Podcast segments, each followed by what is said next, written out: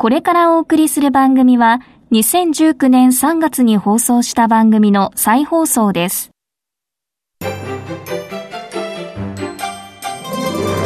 堀道子と寺尾啓二の健康ネットワークこの番組は毎週医療や美容サプリメントにまつわる科学などの専門家をお招きして私たちの健康のために役に立つお話を伺う健康生活応援番組です包摂体サプリメントと MGO マヌカハニーで健康な毎日をお届けするコサナの提供でお送りしますコサナの商品をお求めの際はフリーダイヤル0120-496-537までぜひお電話ください体の節々が気になりだしたらコラーゲン、グルコサミンを配合した環状オリゴ糖の力、シクロカプセル化スムースアップ。お得な定期購入もご準備しております。ご購入は、コサナのフリーダイヤル0120-496-537。専任スタッフが商品に関するお問い合わせ、ご質問にもお答えいたします。コサナのフリーダイヤル0120-496-537。0120-496-537皆様のお電話をお待ちしています。こんにちは、堀道子です。こんにちは、寺尾啓二です。今月は4週にわたって日本人の体質に合った本当に老けない美容と健康というテーマで、小佐野社長で神戸大学医学部客員教授の寺尾啓二さんと共にお送りしています。今週はその3回目です。ヒトケミカルによる抗酸化、抗糖化で美容と健康維持と題して伺ってまいります。さあ、今日初めてお聞きになる方もいらっしゃると思うので、はい、まず、ヒトケミカルを摂取する必要が、なぜあるの？ということなんですけれども、はいはい、ヒトケミカルを摂取する必要、タンパクを維持するっていうところにあります。はい。筋肉などを維持していくっていうことに対して、ヒトケミカルを補っていくっていうことが、とても大切であると。はい。それで、ざっともう一度、ヒトケミカルの役割ってどういう？ヒトケミカルって言いますのは、細胞の中にミトコンドリアという小器官があるんですけども、はい、このミトコンドリアって言いますのは、エネルギーを作る工場という言われ方をしています。はい、つまり、ミトコンドリアの中でエネルギーが糖質とか脂質から作られているということで、人は体を動かせるわけですけども、細胞自体がちゃんと動くことができるっていうことなんですけども、そのミトコンドリアの中でエネルギー産生に関わっている物質がありまして、それがヒトケミカル。そのヒトケミカルは体の中で作られているものなんですけども、20歳前後から生産量が減ってくる。そのヒトケミカルの中で3成分を私は取り上げさせていただいているということで、コエンザミ Q10、Rα リポ酸、L カルニチンが三大ヒトケミカルとしてエネルギーを作っているというようなことなんです。で、ミトコンドリアの中でヒトケミカルがどのような役割をしているか、L カルニチンっていう物質は脂質をエネルギーに変えるために働く、はい、ミトコンドリアの中に取り込むっていうことをやってますし、それから Rα リポ酸は糖質、特にブドウ糖をエネルギー変換のための物質に変換していくということが知られている。で、ミトコンドリアの中でエネルギーを作るときの最後の工程で電子伝達系っていうものがあるんですけども、ここでコエンザイム Q10 が働いて ATP、エネルギー物質を作っていくというようなことなんです。で、よく還元型とかいうのが宣伝されたりしておりますけれども、はい。はい、このあたりはどういうふうに考えたらよろしいでしょうか？そこら辺の説明をさせていただきたいんですけども、脂質であり、ブドウ糖であれ、これが L カルニチン Rα リポ酸によって最初の物質アセチルコエっていう物質に変わるんですけどね。それが段階を経て ATP に変わっていくというものなんですけども、はい、ATP を作る反応自体っていうのは酸化反応なんですね。はい。つまり ATP を作る反応っていうのはブドウ糖から二酸化炭素と水に変換されていくわけです。これは酸化反応です。はい。で、その酸化反応のための歩酵素という形で働きます。ちょっと助けますよという。助けるっていうことですね。はい、酵素っていうのは触媒っていう言い方と同じで、自分は形を変えないわけです。はい。他のものを変えるわけですけども、自分自身は変えない。ない。これが触媒。歩酵素って言いますのは、酵素を助けるわけですから、はい、自分自身は変わっていくわけです。Rα リポ酸も、コエンザイム Q10 も、酸化反応を助けるわけです。つまり酸化をさせるために働くわけですから、自分自身は還元されないといけないわけです。で、はい、酸化反応をやる、二酸化炭素を作る際には自分は還元体にならないといけない。はい、つまり Rα リポ酸の酸化体がエネルギー酸性に使われて自分自身は還元体に変わるわけです。はい。還元体、つまり抗酸化物質です。コエンザイム Q10 も酸化型のコエンザイム Q10、指機能が効いて酸化反応をさせて自分自身は還元体に変わるわけです。はい。指キノールに変わるわけです。はい。ですから、酸化体のコエンザイム Q10 がエネルギーを作ったら還元体の抗酸化物質に変わるわけです。そうすると、還元型コエンザイム Q10 は、そのミトコンドリアの中でどんどん発生してくる活性酸素を消去するわけです。自分は酸化体になるわけです。そうすると、酸化体になったコエンザミ Q10。これが指機能ですから、再びエネルギー作るとこに働くわけです。つまり、コエンザミ Q10 は、指機能、指機能ール、酸化体還元体を繰り返しているわけです。ミトコンドリアの中で。ミトコンドリアの中を考えた場合、どうでしょうか？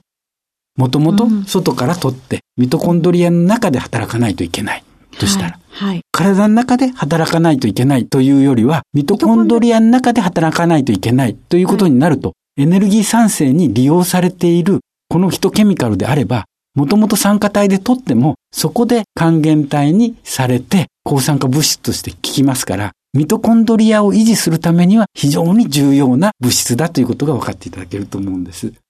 それで、ミトコンドリアの中で Rα リポ酸が効きまして、そしてコエンザミ Q10 が効きまして、外から取り込まれているビタミン E とかビタミン C とか、そういった様々な抗酸化物質が全て働きまして、外から侵入してくる活性酸素を除去することができる。その活性酸素がちゃんと除去されてますよとか、活性酸素が減ってるんじゃないのなんていうのは、はい、外からは何も見えないんですけれども、研究的にはどういう形でやってるんですか？私どもの研究で、実際にコエンザミ Q10 と Rα リポ酸、どちらもエネルギーを作る作った時に還元体になる物質なので、はい、どちらも酸化体で摂取すればいい、はい、でも抗酸化作用を示しますよっていう実験をするために、私は酸化ストレスマーカーっていうものを見た検討がありまして、それを紹介したいんですけども、はい、8OHDG っていう物質なんですけども、これはデオキシグアノシン、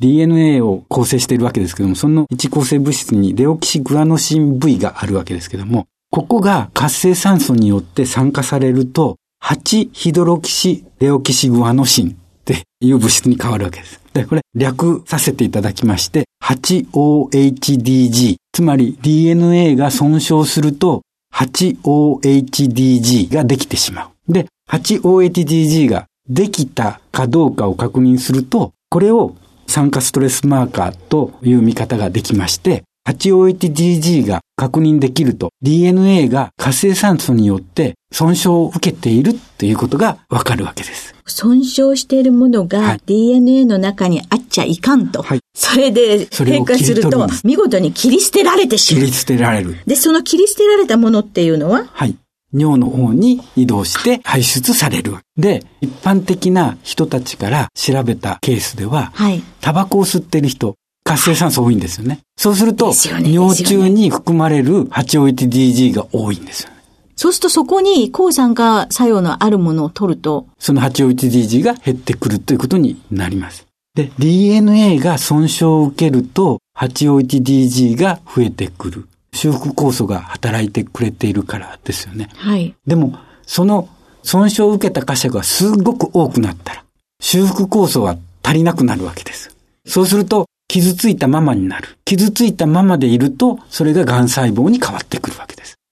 ですから 8OHTG の量が尿の中で増えてくると、その分だけ人の体はどこにでも癌細胞っていうのは発生してるんですけども、それを消去していってるわけですよね。その消去する割合が修復酵素が負けてしまった時に、癌細胞がどんどん大きくなっていくと。この 8OHDG がちょっと多いよっていう時には、はい修復酵素が頑張ってるよ。頑張ってる。これが、どんどん増えていくと危険ですよっていうような話になるわけですけども、はい、そうなると抗酸化物質が必要なんですよね。はい。だから、この 8OHDG 量を減らしていきましょう。いうところで抗酸化物質の効果を見る研究ってすごくされてるんですけども、その中で私はやはりコエンザイム Q10 と Rα リポ酸。これはミトコンドリアの中で働きますし、細胞の中で働きますので、自分自身は抗酸化物質にエネルギー産生の時に変換されていってますから、これをうまく利用すればいいんだろうということで、コエンザイム Q10 と Rα リポ酸を併用摂取させて、尿中の 851GG の評価試験を行ったんです。それで見てみますと、摂取前 851GG の量が10.9だったものがずっと下がって7.3ナノグラムパーミリグラム。思いっきり下がる。しかも、その下がったのは、すごい顕著に優位さが出てまして。ちゃんと差があるよっていうのが証明されたと。そうすると、相乗効果ということで、はい、Rα リポ酸というのと、それから高級点、を一緒に摂取するっていうのは、すごく抗酸化作用があって、活性酸素の消去にも役立つし、活性酸素から由来するような病気も防ぐことができるということなんですけれども。はい、心だけじゃなくて、遺伝子、そういうものに対する作用も考えとかなきゃいけないっていうことなんだと思うんですけれども、もう一つサプリメントというのの、はい、そうですね。あの、ヒトケミカルとして重要なのは、私は抗酸化作用とともに高糖化作用っていうのがありまして、はい、これはこの10年ぐらい抗酸化作用が高老化なんだっていうような言い方をよくしてきましたけども、はい、それに加えて最近では高糖化作用、つまり、タンパクが糖化してしまうタンパクが老化する原因っていうのは酸化だけではなくて糖化なんだという見方をするようになりました。その抗糖化というのの中で、はい、この抗糖化にもヒトケミカルは非常に役割を果たしているわけでして、なぜかというと、Rα リポ酸はブドウ糖をエネルギー代謝に変えるための最初の成分であり、コエンザム Q10 は最後の工程の電子伝達系でそのエネルギーを作るところに効く。はい、つまり、ちゃんとブドウ糖が代謝されてエネルギーに変われば、何もブドウ糖が体中駆け巡って糖化反応をすることはないということですね。はい。ですからそのためにもヒトケミカルというのは非常に重要で。で、余っちゃった糖尿病だとか、はい、血糖値が高くなるとか、糖尿病になると、やっぱり血糖値が高くなって糖がたくさんあれば、その分だけタンパクは糖化を受けるわけで、特にそれがコラーゲンであったら肌にも影響するし。ですから、コラーゲンが糖化を受けると肌の弾力性が落ちるとか、シワができるっていうことになるわけですけども、肌の状態を見ることによって、実は何がわかるかっていうと、人の体の状態がわかる。人を見たときに肌の状態がどのくらいシワがあるのかとか、どのくらい弾力性がないのかが見えてしまえば、実際には骨もコラーゲンでできている。血管もコラーゲンでできている。いろんな臓器もコラーゲンでできている。正常であれば、コラーゲンは糖化を受けてないわけですけども、糖化を受けたらもう脆くなってるわけですよね。体の状態が良くないかどうかを見るためには、肌を見ればいいわけです。それは弾力がある肌ということにいうことで、私はやはりコエンザム9点を摂取してもらって、どのくらい肌の状態が良くなるかを見ました。で、通常のコエンザム9点を摂取したのでは、体の中に入らないので、感情オリゴ糖っていう物質で包み込むことによって体の中に吸収しやすい形にした。そういう吸収型のコエンザイム Q10 を使って肌のコンディションがどのくらい改善するかっていう検討を行ったんです。はい。10名の女性のボランティアを使って1ヶ月間摂取してもらいました。そうすると肌のキメだけではなくてシワの状態から全体が全て改善することを確認することができました。これは何歳ぐらいの方にやられたんですか？32歳から52歳までの間の人です。20歳以降になると減ってくるという、はい、そういうことで、その10名の女性の方に接種してもらって、鼻の状態を確かめています。はい。で、シワの改善、キメの細かさ、キメの個数、すべてにおいて状態良くなったっていうことを確認したんですけども、ええ、それ有識者にとってはこの実験が行われた期間って言いますのが、春なんですね。はい。春を行っていると、その1ヶ月間で春から夏にかけていくと、肌の状態は良くなるので、吸収型のコエンザム9点が効いたのか、それとも季節が効いたのかわからないっていう、せっかくですね、人試験ですから、1000万円近くの実験したわけです。えー、そうすると、これではダメということで、秋にもう一回実験したんです。春の実験で良くなった。では、秋の実験ではどうかっていう検討を行いました。はい、で、今回は喫煙者を選ばさせてもらいました。つまり喫煙者の肌の状態っていうのは、喫煙してない人から比べると悪いと。その人たちがどのくらい改善するか。秋であってもちゃんと改善しますよっていうのを示すために、ボランティアを募って1日に10本から20本喫煙する35名から肌弾力性の低い順番に18名を選んだんです。そしてその結果は？その結果、やっぱり同じようにシワも改善し、肌のキメの状態も改善した。肌の弾力性を見たんですけども、肌の弾力性で非常に面白い結果が出まして、肌の悪い状態の人10名をその中から選びまして、その10名って言いますのは、女性10名なんですけども、47歳平均です。で、肌弾力性の試験っていうのは、年代別にどのくらい肌の状態が悪くなるかっていうのを896名の女性で検討したデータが実は存在していまして、はい。その20代、30代、40代、50代に従って、20代の時に肌の弾力性って87%ぐらいあるのが、50代になると80ぐらいまで落ちるんですよね。で、そういう896名を使ったデータがあるんですけども、そのデータに照らし合わせて、この47歳平均の肌弾力性って70を切ってるんです。はい。つまり、50歳代平均値よりも低い弾力性なんです。はいはい。その人たちが、吸収型のコエンザミ9点を6週間取ってもらった。摂取してもらった。そうすると、肌弾力性は86まで戻った。20代の肌弾力性に戻った。つまりコエンザミ9点っていうのはそこまでコラーゲンに対して効くっていうことが分かった。で、美肌のことを言っているように映るかもしれませんけど、コラーゲンっていうのは肌だけではなくて血管もそうだし、それから骨もそうだし、各種臓器もコラーゲンでできているんですよね。ですから、すごくコエンザミ9点が重要であることが分かっていただけると思います。血管取って見るわけにはなかなかいきませんから、はい、外から見るっていうことが大切ということなんですね。はい。今週はヒトケミカルによる抗酸化、高糖化で美容と健康維持というテーマで小佐野社長で神戸大学医学部客員教授の寺尾啓二さんとともにお送りしました。寺尾さんありがとうございました。ありがとうございました。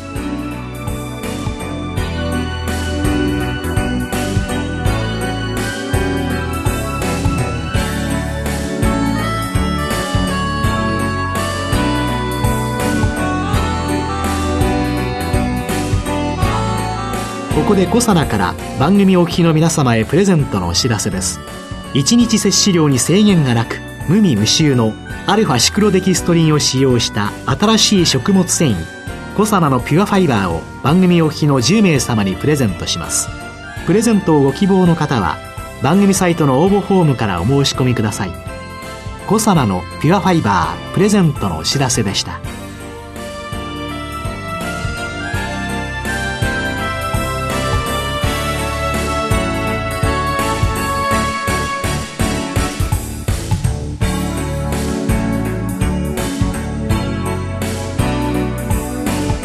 堀道子と寺尾啓二の健康ネットワークこの番組は包摂体サプリメントと MGO マヌカハニーで健康な毎日をお届けする「コサナの提供」でお送りしました。